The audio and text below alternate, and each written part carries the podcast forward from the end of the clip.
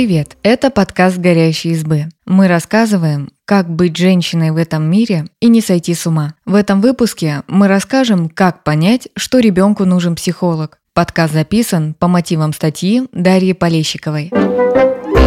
Психолог может скорректировать поведение ребенка, помочь с избавлением от страхов, стеснительности, неуверенности в себе и даже улучшить отношения между членами семьи. Разбираемся, в каких ситуациях ребенку нужен психолог и на что обратить внимание при его выборе.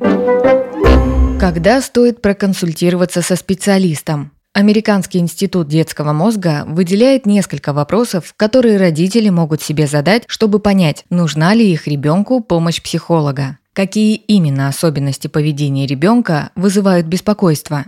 Важно четко, без обобщений, сформулировать, что именно в поведении ребенка вас волнует. Формулировки типа «он постоянно капризничает» или «он слишком застенчивый и необщительный» не подойдут, потому что в них мало конкретики. Постарайтесь формулировать точнее. Например, он расстраивается, когда приходится нарушать режим и отклоняться от привычного плана действий. Или на детской площадке он боится знакомиться с другими детьми, а когда к нему кто-то подходит, не идет на контакт и предпочитает дальше играть один.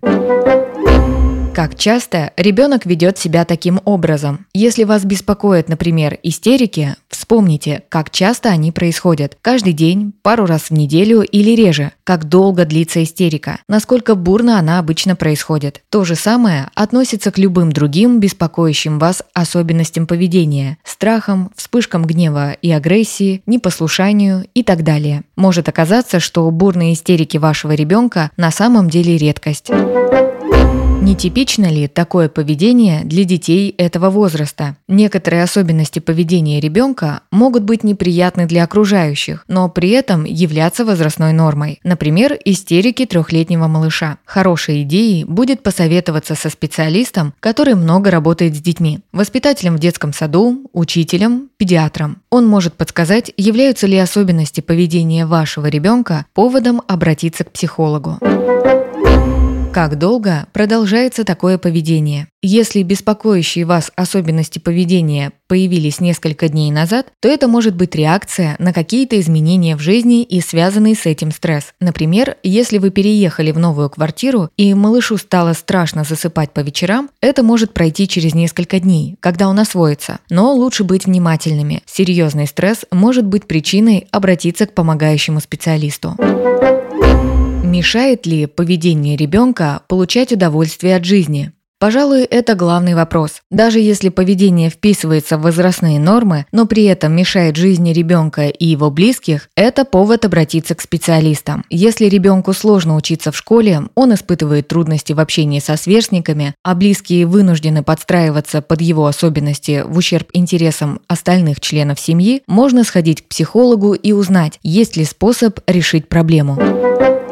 На что обратить внимание при выборе помогающего специалиста? Наличие диплома о профильном образовании. Важно, чтобы у психолога было профильное высшее образование. Выпускникам кратковременных курсов может не хватить компетенций в решении проблем. При выборе специалиста с высшим образованием тоже есть свои особенности. Педагог-психолог имеет педагогическое образование. Его специализация – организация учебного процесса. К специалисту такого профиля можно обратиться, когда есть проблемы с обучением и мотивацией мотивацией, выбором будущей профессии и налаживанием отношений в учебном коллективе. Профессию психолога общего профиля также получают в гуманитарных вузах. Такие специалисты глубоко знакомы с теорией личности, занимаются вопросами внимания, памяти и проблемами коммуникации. Они могут консультировать, но не ставят диагнозы и не назначают лекарств. Психолог, который окончил университет по специальности клиническая психология, может называть себя психотерапевтом. Такой специалист тоже может консультировать, но не имеет права назначать медицинские препараты. Врачи-психотерапевты – специалисты с высшим медицинским образованием. Они окончили ординатуру по специальности психотерапия или прошли переподготовку по психотерапии. Они не только консультируют, но также могут поставить диагноз и назначить лекарства. Если есть подозрение, что у ребенка проблемы, которые могут потребовать медикаментозного вмешательства, лучше сразу обратиться к специалисту с медицинским образованием.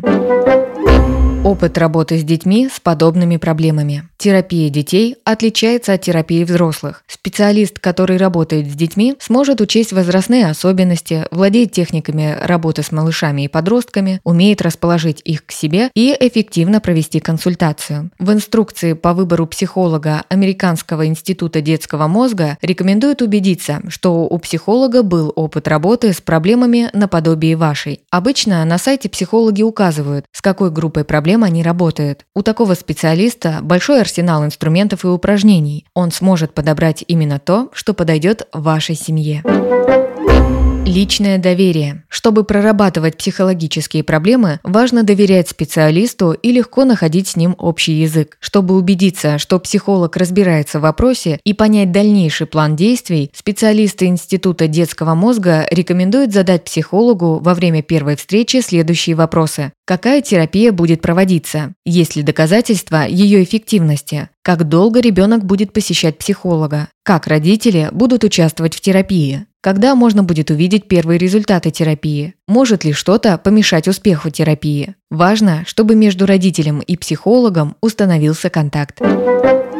Как могут проходить консультации? Доктор Уэйди Нэш, психиатр Института детского мозга, говорит, что эффективные отношения между доктором и родителями должны быть в первую очередь прозрачными. Первая консультация обычно проходит в виде беседы. Придя на встречу, нужно быть готовым честно рассказать об отношениях внутри семьи и проблемах, которые беспокоят. Можно записать их заранее, чтобы ничего не забыть во время встречи. Доверие поможет специалисту лучше разобраться в проблеме, а родителю способствовать способствовать успеху терапии. Психолог может расспросить об устройстве семьи, круге общения ребенка, разобраться в ситуации. Ориентировочно такая беседа знакомства занимает около часа. Бывает, что уже на первой консультации удается найти решение проблемы и дать рекомендации. Вот что рассказывает Надежда, которая обращалась к психологу за помощью. У сына очень бурно проходил кризис трех лет. Ребенка как подменили. Он закатывал истерики по любому поводу, дрался, царапался, когда я пыталась его успокоить. Советы из книг и интернета обнять, пожалеть, озвучить чувства ребенка не помогали вообще. Он заводился еще больше. Казалось, что в состоянии истерики сын ничего не слышит и не понимает. Мы жили как на пороховой бочке. Не знали, что вызовет очередной скандал. Записались на прием к психологу в районной детской поликлинике. На консультацию пришли втроем, с мужем и сыном. Я описала психологу нашу проблему, пока муж с ребенком ждали в коридоре. Потом психолог беседовала с сыном. Она показывала ему рисунки, задавала вопросы. Например, было задание рассадить нашу семью за столом. Кого он пригласит за стол, кто сядет слева от сына, кто справа. Сейчас понимаю, что так она проверяла отношения в нашей семье. Никаких проблем в поведении ребенка психолог не нашла. Он быстро пошел на контакт, охотно отвечал на вопросы, адекватно рассказывал про нашу семью, нас с мужем, старшую сестру и часто приходящих в гости бабушек и дедушек. Она объяснила нам, что с сыном все в порядке, а бурные истерики связаны с нашей реакцией. Действительно, эти ситуации выбивали меня из колеи. Я чувствовала себя растерянной, перестала быть взрослой в отношениях с трехлетним мальчиком, а это его пугало. По совету психолога мы стали внимательнее следить за режимом. Вовремя укладывали сына спать, много гуляли. Благодаря помощи старших родственников убрали некоторые раздражающие факторы. Например, перестали таскать сына в школу, забирать старшую сестру. Во время первой же попытки устроить истерику, я крепко взяла сына за руки и уверенно ему сказала, что я тут главная и взрослая, и я не люблю скандалы. Если он хочет, может продолжить в своей комнате без зрителей. Он немного поплакал один, но быстро успокоился. Буквально пары таких разговоров хватило, чтобы истерики прекратились. Психолог помогла мне разобраться в проблеме. Во-первых, она успокоила меня, сказав, что с сыном все в порядке. Во-вторых, помогла увидеть ситуацию со стороны. Буквально одной консультации хватило, чтобы понять, как действовать. Уже через пару месяцев поведение сына окончательно наладилось, и истерики больше не повторялись повторялись может потребоваться несколько занятий. Сразу сказать, сколько понадобится встреч, чтобы избавить ребенка, например, от страхов, невозможно. Это становится понятно в процессе работы. Продолжительность и содержание дальнейших встреч зависят от вида терапии, которую использует психолог, от глубины проблемы и возраста ребенка. Вот что говорит психиатр, врач-психотерапевт и психолог Наталья Чупринина. На консультации родителям могут даваться домашние задания для отработки требуемых форм поведения и их закрепления в обычной жизни. Это игры по специальным сценариям. Сказки. Например, если речь идет о возрастных страхах, характерных для детей от 5 до 10 лет, с ними можно поработать следующим образом. Для начала стараемся лучше узнать страх. Рисуем его, лепим, придумываем про него историю. Как его зовут, сколько ему лет, где он живет, с кем дружит, что любит делать. И на основе этих данных строим историю про страх с хорошим концом. Страх оказался, например, смешным. Или с ним удалось подружиться, расколдовать, победить. Конечно, от однократной коррекционной процедуры страх не уйдет,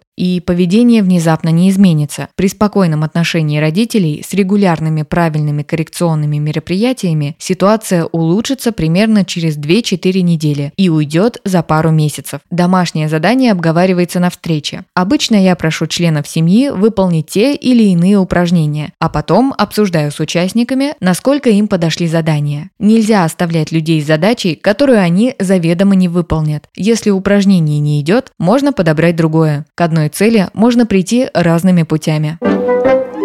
Иногда для оказания помощи нужна длительная терапия, периодические встречи с психологом. В отдельных случаях может быть необходимо решать не одну конкретную проблему, а целый блок задач. Например, у подростка могут быть вопросы, касающиеся выбора будущей профессии, но еще у него могут возникнуть проблемы, связанные с отношениями в семье и со сверстниками, с изменениями собственной внешности, восприятием и принятием себя. Вот что рассказывает Полина, дочь которой обратилась к психологу. 15-летняя дочь ходила к психологу примерно полгода. У нас в семье около психологическая тема так или иначе звучит. Моя мама – детский психолог. Я сама хожу к психологу. У нас один из детей с особенностями развития, что тоже подразумевает постоянное общение с психологами, нейропсихологами и психиатрами. Дочь в теме и сама по себе достаточно осознанный человек. В ее картине мира обращаться к психологу в случае сложностей норма. Дочь сама попросилась к психологу. Сказала, что ей трудно и нужна помощь. Проблемы были в основном из-за того, что мы с ее отцом уже много лет разведены и не можем найти общий язык. Он регулярно сливает на нее негатив в мой адрес. Есть дополнительные сложности из-за того, что много ресурсов в семье уходит на особого ребенка, плюс подростковый возраст со всеми вытекающими последствиями. Психолога искали по знакомству. Мой запрос был помочь дочери прожить ситуацию, чтобы ей стало легче. За полгода я была на консультациях два или три раза, знакомилась с психологом и описывала свой взгляд на ситуацию в семье. Работа дочери с психологом проходила без меня. Подробностей, конечно, не знаю, но легче стало и ей, и мне. Появилась возможность возможность разговаривать, не уходя в ссору каждый раз. На лето сделали перерыв. Будем ли продолжать дальше, не знаю.